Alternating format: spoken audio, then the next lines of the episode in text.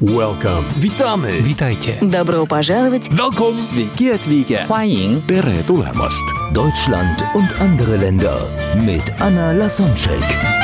Der erste und einzige Podcast in Deutschland, Österreich und der Schweiz, der sich mit interkultureller Kommunikation beschäftigt, spannende Impulse über fremde Länder liefert, entfernte Kulturen näher bringt und erfolgreiche Menschen mit internationaler Erfahrung interviewt.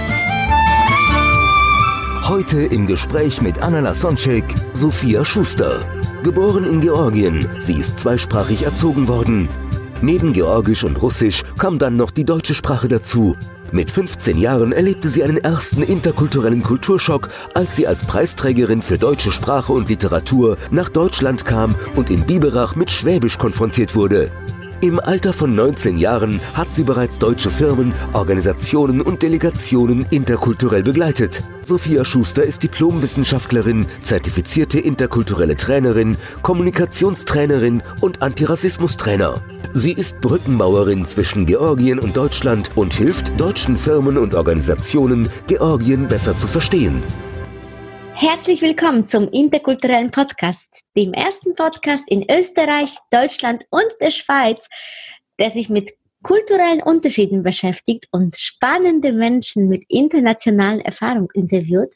Und heute habe ich jemanden sehr besonderen, eine Kollegin vom Fach, eine interkulturelle Trainerin, Diplom-Wirtschaftswissenschaftlerin, zertifizierte interkulturelle Trainerin sogar, äh, Kommunikationstrainerin, Antirassismustrainerin und, und, und, die in Georgien, Georgien geboren ist und jetzt mit einem Urbayern verheiratet ist. Schön, dass du da bist. Herzlich willkommen, Sophia Schuster. Vielen herzlichen Dank, liebe Anna. Vielen herzlichen Dank, dass ich dein Gast sein darf. Ja, sehr gerne. Das ist äh, super spannend, weil das Gespräch kann bestimmt sehr tief sein, weil du auch interkulturelle Trainerin bist und dann Ja.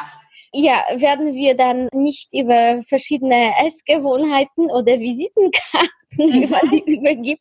Das ist das Erste, was die Menschen so mit interkulturellen Trainings assoziieren. Aber äh, Ja. mit interkulturellen Trainings geht es um so viel mehr. Genau um diese Sachen, die nicht so zum Rausgoogeln sind und die man einfach nicht so nachlesen kann, sondern das ist vielmehr die Einstellung und so diese unsichtbaren Sachen. ne, Das sind die Unterschiede, die in der Denkweise und verschiedenen so Annahmen, Einstellungen, Umgang mit der Zeit, äh, Feedback geben und, und, und.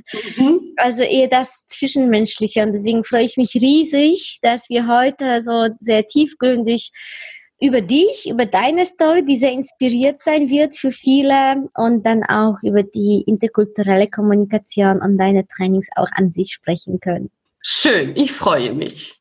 Ja, dann fangen wir von vorne an. Wie hat deine kulturelle Reise begonnen? Ich weiß, dass du die Preisträgerin, den, um den ersten Platz hast du bekommen äh, für deutsche Sprache und Literatur und deswegen kamst du dann nach Deutschland und kein Wort verstanden hast, weil du in Bayern gelandet bist. Nein, in Baden-Württemberg, Entschuldigung. Also ich Ja. dachte schon, äh, also ich bin in Bayern gelandet, aber das ist ja ähnlich von, äh, von der Nein, das vielleicht soll ich nicht ähnlich sagen, weil dann gleich empören sich viele Bayer und Baden-Württemberger. genau, ich nehme an, das war nicht dein erster irgendwie Kontakt oder Kulturschock, den du erlebt hast, sondern es hat etwas dazu beigetragen, dass du den Preis gewonnen hast. Das heißt, du hast dich schon vorher interessiert. Also wie hat deine interkulturelle Reise begonnen? Ja, schön. Erzähle ich sehr, sehr gerne. Also erstmal werde ich gefragt, warum Deutsch? Ne? Warum die deutsche Sprache? Und das ausgerechnet in Georgien. Das ist sehr, sehr interessant, dass Deutsch tatsächlich als eine der ersten Fremdsprachen ähm, angeboten werden. Neben Russisch und Englisch übrigens.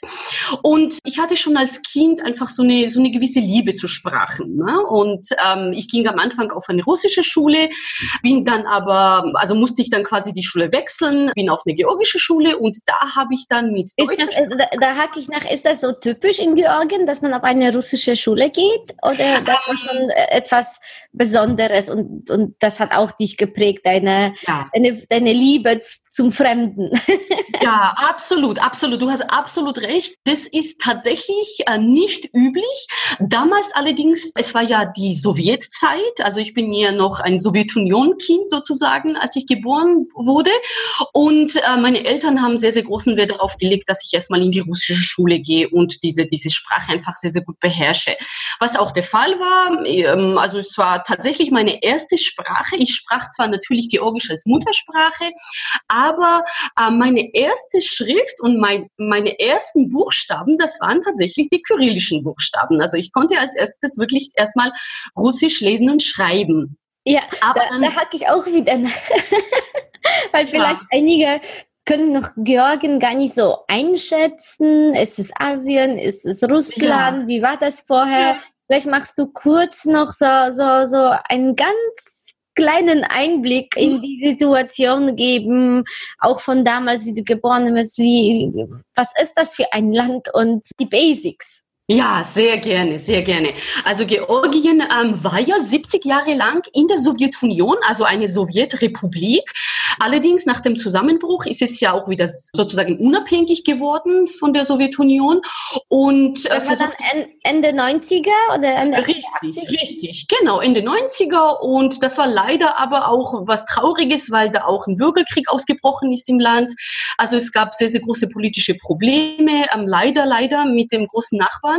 Und das war genau diese Zeit, als ich quasi als Kind in dieser Sowjetzeit aufgewachsen bin. Also wie gesagt, zweisprachig mit, mit, ja, ich ging ja in die Schule mit meinen russischen Freundinnen und Freunden und das war für mich absolut selbstverständlich, dass, ähm, ja, verschiedene Menschen um mich herum sind und dass wir so sprachlich hin und her switchen. Also absolute Normalität für mich. Allerdings war das auch nicht sehr, sehr üblich, denn es gab schon ganz normale georgische Schulen. Also die meisten sind ganz normal auf eine georgische Schule gegangen.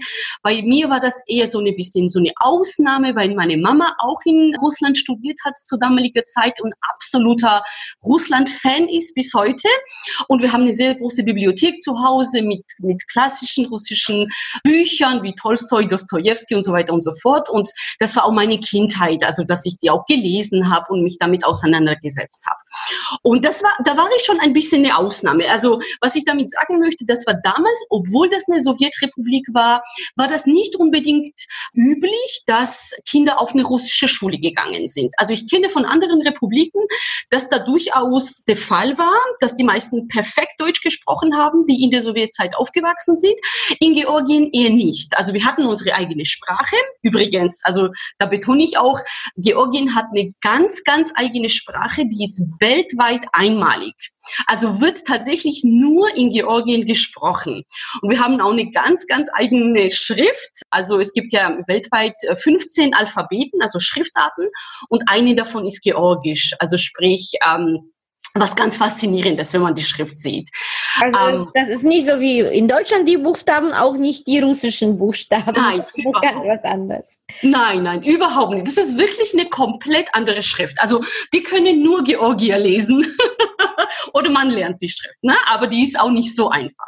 Wir haben auch 33 Buchstaben, also ein bisschen mehr als das lateinische Alphabet, also ein bisschen, genau, fünf Buchstaben mehr.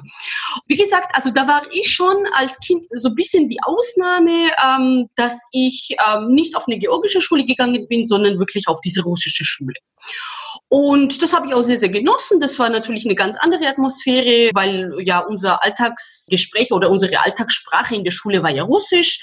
Und ich war natürlich auch sehr, sehr stolz, dass ich gleichzeitig beide Sprachen sprechen konnte. Also zu Hause ganz normal Georgisch und in der Schule dann mit meinen Freunden Russisch. Genau. So, und dann, wie wir das schon erwähnt haben, 90er Jahre, dieses große Ereignis, Zusammenbruch der Sowjetunion. Das war ja auch in vielen, vielen Republiken so, dass da ja eine sehr, sehr große Unruhe aufkam, genauso in Georgien. Und das war leider politisch auch so gewollt, ähm, dass ich quasi die Schule wechseln musste. Na, und da hieß es, ähm, jetzt geht's ab in die georgische Schule. Das war natürlich für mich total schwierig am Anfang, weil das von heute auf morgen passiert ist, dass ich die Schule habe wechseln müssen als Kind. Später war das natürlich sehr, sehr schön. Ich habe da auch dort neue Freunde bekommen, aber in dieser Umbruchstimmung war natürlich das äh, schwierig für mich als Kind zu verstehen. Das und, ist dann ähm, politisch Genau, also es war. Weil die russische Schule nicht mehr existierte. Nach richtig, also es war politisch auch nicht mehr gewollt, dass äh, quasi georgische Kinder auf eine russische Schule gehen, sondern sie sollen auf die georgische Schule gehen. Also das war so sozusagen auch politisch gewollt und, und da ging es einfach nicht anders, als dass ich die Schule habe wechseln müssen. Äh, war natürlich sehr, sehr schwierig für mich und da ist aber Folgendes passiert, dass ich von der Musikschule kam. Also ich habe neben der normalen Schule auch eine Musikschule besucht. Übrigens, es ist ganz, ganz normal in Georgien, dass fast alle Kinder irgendwie eine Musikschule besuchen, weil wir sehr, sehr musikalisch sind als Volk. Und ich kam von der Musikschule eines Tages, ich war knapp elf und ich kann mich sehr, sehr gut erinnern, erinnern, wir haben damals ähm, neben einer Militärstadt gewohnt. Also quasi auf der anderen Straßenseite, da wo ich gewohnt habe, auf der anderen Straßenseite gab es eine Militärstadt. Das heißt, da waren ähm, russische Mitbürgerinnen und Mitbürger stationiert. Also sie hatten wirklich so eine ganz eigene Stadt mit eigenen Geschäften und so weiter und so fort. Und ich war oft drin, weil das für mich ganz normal war. Da haben ja auch meine Freunde gewohnt und ähm, ich bin immer wieder reingegangen und rausgegangen. Also tagtäglich tagtäglich. Ne? So, und es war ganz, ganz in der Nähe von meinem Haus. Und dann komme ich eines Tages von der Schule und dann sehe ich vor dem Eingang in diese Mini-Stadt sozusagen, sehe ich eine Demonstration. Ja, also das war eine georgische Demonstration und Menschen haben so Plakate gehalten und da standen ganz, ganz unschöne Sachen drauf. Also wirklich politisch auch so eine politische Propaganda, dass die jetzt das Land verlassen sollen und wir brauchen euch nicht mehr und so weiter und so fort. Also für mich absoluter Schock. Wer sollte das Land verlassen? Ah, die russischen, genau, also die russischen okay. Mitbürgerinnen und Mitbürger, genau. Also das war so eine richtige, ich sage jetzt mal Hetzekampagne auch, würde ich dann auch, also ich, ich traue mich das auch zu sagen, weil ich das als Kind tatsächlich so empfunden habe. Und ich habe, das war wirklich wirklich dieser Moment, ähm, dass ich die Welt nicht mehr verstanden habe. Denn gestern ging ich in die Schule. Das waren alles meine Freunde. Das waren alles Menschen, die, denen ich nahe stand. Und heute, quasi an dem Tag, waren das auf einmal fremde Menschen. Und ich habe mich als Kind Oder gefragt, Feinde sogar, ja. Oder sogar im schlimmsten Fall Feinde, richtig. Und da habe ich mich als Kind gefragt, ich stand wirklich fassungslos da und habe wirklich angefangen zu weinen. Und ja, mit, mit zehn äh, natürlich waren das schon äh, also hattest du nur das Empfinden gehabt, du ja. konntest das gar nicht einordnen. Hm. Richtig, richtig. Ich habe natürlich auch Angst bekommen, das ist klar. Ne? Ich habe ich hab die, die Lage nicht verstanden, um was es ging. Aber was ich verstanden habe, dass Menschen, die da standen, wütend waren. Ne? Und es ging ja aber um die russischen Menschen, ne? also um, um die Russen selber. Also so viel habe ich natürlich verstanden, was da auf den Plakaten drauf stand. Und da habe ich mich gefragt, mein Gott, was ist mit Menschen los? Warum? Warum werden sie auf einmal, obwohl irgendwo wir alle zusammen waren, warum werden Freunde oder Menschen, die einem nahestehen, auf einmal zu Fremden? Warum verstehen wir uns nicht mehr? Ja, gibt es jetzt doch nur noch sprachliche Unterschiede oder gibt es auch andere Unterschiede? Und das war eine absolute Ausgangsbasis für mich als Kind damals, ja. Aber das ist das, was mich sehr, sehr beschäftigt hat. Und ich wollte schon immer wissen, Warum? Warum gibt es sowas? Na? Und äh, hängt das damit zusammen, dass wir doch so unterschiedlich sind oder was ist es überhaupt? Und seitdem beschäftige ich mich sozusagen mit, ja, mit Kulturen und mit Menschen, die aus anderen Kulturen kommen, weil ich das hochspannend finde. Also das genau so eine kleine Story sozusagen. Ja, ähm, wir erinnern uns meistens ja. an an die Momente, in denen wir die meisten Emotionen erlebt hatten, egal ob das schöne oder unschöne Emotionen waren. Ja. so ein Erlebnis kann tatsächlich dazu führen, dass sich dann ein Lebensziel oder Lebensmission herauskristallisiert. Jetzt bist du ja Brückenbauerin als interkulturelle Trainerin und äh, dein Thema ist auch Dialog zwischen Fremden und Fremde aus Chances. Das finde ich sehr, sehr, sehr schön. Ja, ja danke. Dann spüren wir ein bisschen vor und du hast, die, die, du hast dann äh, Deutsch gelernt. Richtig, genau. Also dann ging, ja, ging ich ja dann auf die georgische Schule. Ähm, das war irgendwann mal natürlich auch sehr, sehr schön. Ich habe auch neue Freunde bekommen und das war eine sehr, sehr schöne, prägende Zeit für mich. Und da habe ich mit der deutschen Sprache angefangen. Das war natürlich die, die dritte Sprache dann. Und ich habe das geliebt. Ich habe die Sprache einfach nur geliebt. Und ich habe wahnsinnig fleißig gelernt und ich habe dann irgendwann mal auch angefangen, ein Privatstunden zu nehmen in Deutsch, weil mir was ich in der Schule gelernt habe, einfach nicht mehr ausgereicht hat. da, da, da teilen, teilen, wir uns die Geschichte. Da ist, ja. als ob ich mich selbst hören würde. Ich, ich weiß, dass ich meine Mutter gebeten habe, dass die mir früher die Bücher kauft. Also schon äh, im, im Juni ging die Schule zu Ende und dann ja. äh, zwei Monate Sommerferien in Polen und dann erst am 1. September geht's immer los. Und dann habe ich schon dann im, im Ende Juni meine Mutter gebeten, einfach Juli, dass sie schon das Buch für das nächste Schuljahr kauft, damit ich in Sommerferien schon alles vorlernen kann. Schön. Und ja. natürlich habe ich dann im Unterricht geglänzt, was dazu geführt hat, dass ich sehr gerne diesen Unterricht erlebt habe, dass es ja. was sehr Schönes war. Und das hat mich dann noch motiviert und dann musste ich auch dann irgendwann Nachhilfe sozusagen nehmen, also so eine Nachhilfe nach dem Motto, naja, in der Schule können die mir nichts mehr beibringen. Unsere Deutschlehrerin, also zuerst mal hat sie, wurde sie vom Russischlehrerin zu Deutschlehrerin umgeschult. Das war auch in Polen ein Umbruch. Und Aha. irgendwann dachte ich mir, ich, ich will einfach mehr und schneller.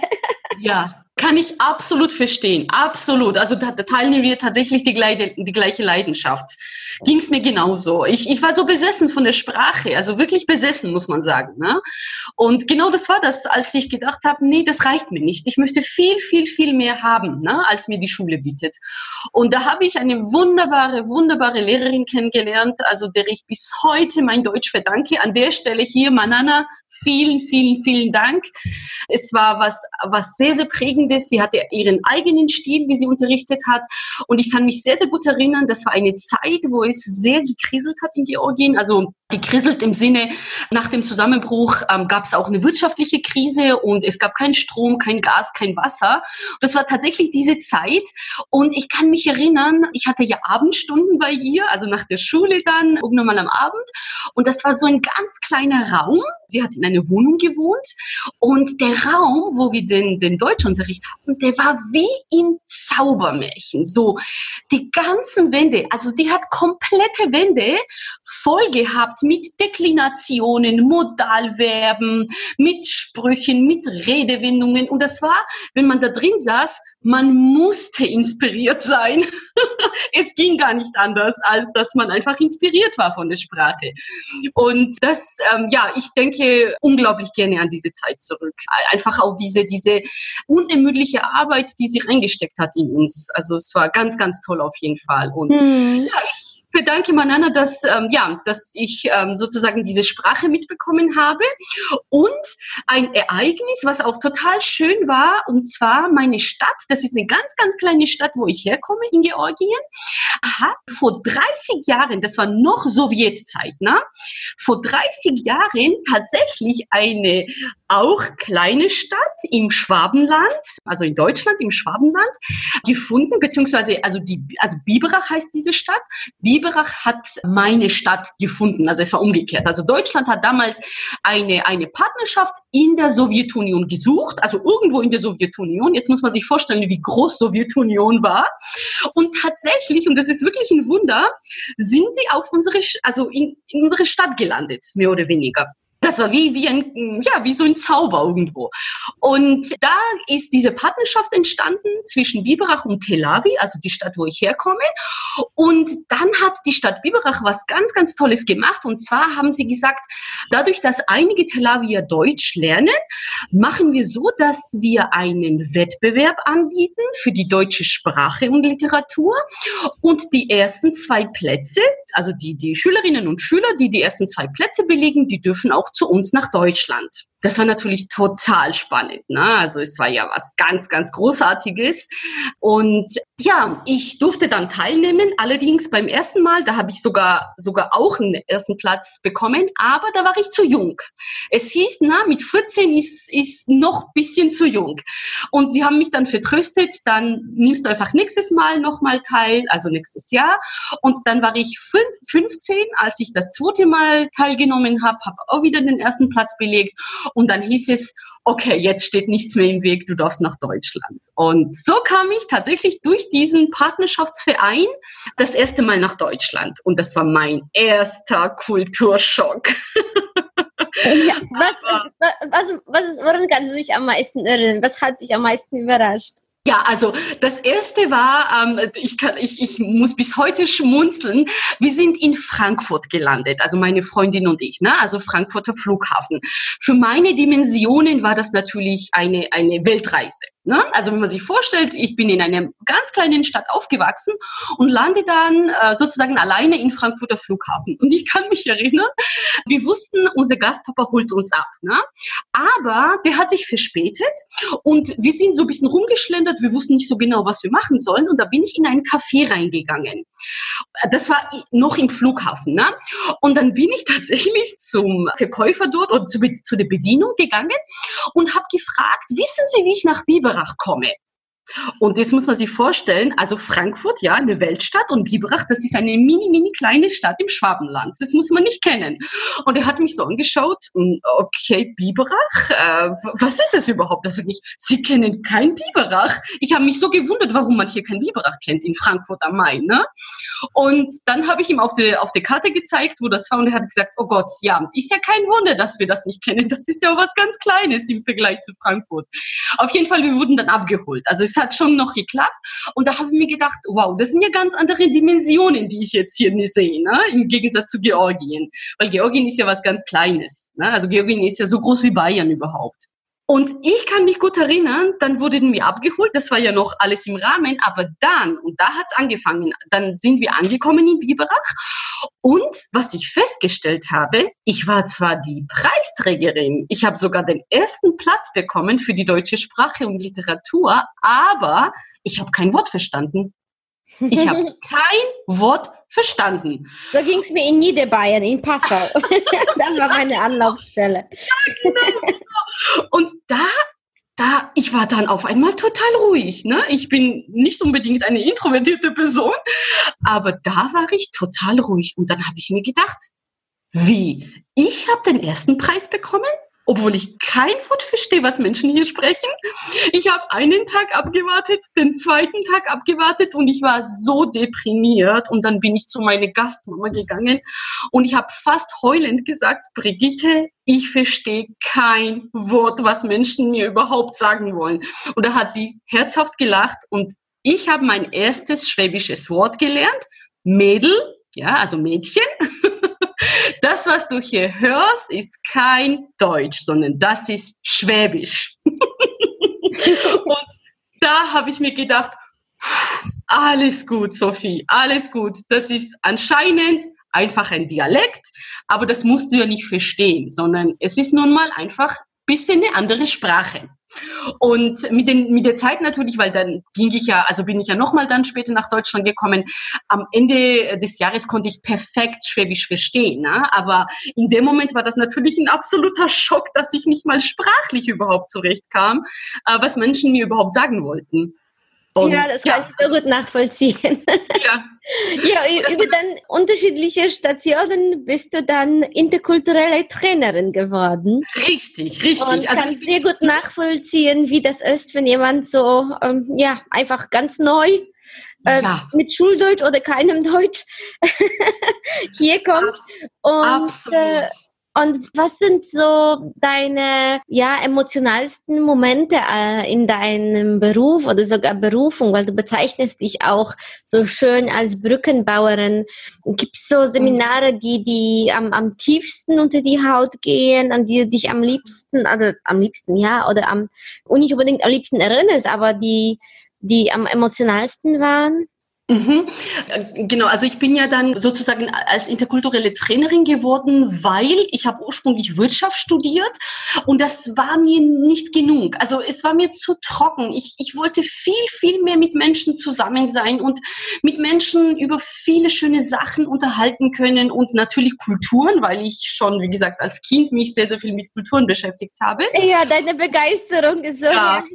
Ja, absolut, absolut. Und ich wollte unbedingt das irgendwie bei beibehalten, ja. Und deswegen habe ich natürlich immer wieder versucht, auch deutsche Delegationen zu begleiten und deutsche Reisegruppen zu begleiten. Das habe ich auch sehr, sehr gerne gemacht, auch schon während des Studiums.